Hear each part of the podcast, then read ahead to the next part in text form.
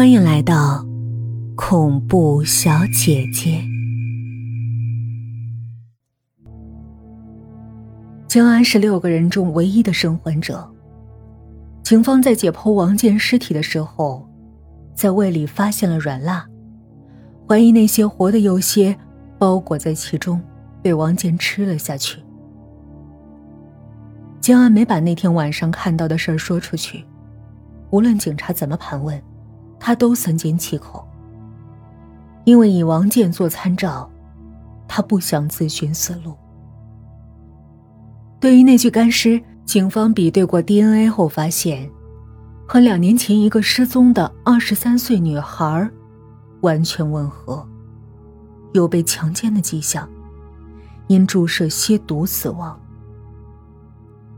警方能查到的有用的信息，也仅此而已。不过，在网络上这件事儿却衍生出许多的版本。有人说，女孩其实还有个姐姐，知道妹妹在网络上遭骗色谋杀后精神抑郁，在网上用妹妹的身份杀人泄愤。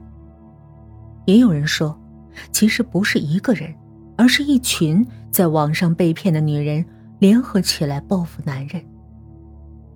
而流传最广的，还是一个。被蝎毒毒死的女孩死有不甘，最终化成厉鬼，设下诱惑的陷阱。然而，这些都只是揣测，没人知道真正的答案。江安辞了职，搬去了南方一所遥远的城市。他找了一份新的工作，租了新的房子，有了新的室友。江安觉得一切都是新的。就可以有一个新的开始了。如今已是盛夏，南方的暑气潮闷难当。秦安一下班就躲回房间里吹空调。他躺在床上，打开电脑，清整一天的邮件。突然，一封匿名邮件传进来，点开，里面只有一横红色的正文：“去找六个朋友，来玩秒杀呀！拒绝我，就等于秒到死亡。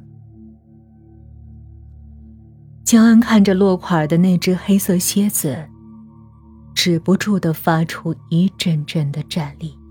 他飞快的打开秒到我的网站，首页上又变成了倒计时的美女照片。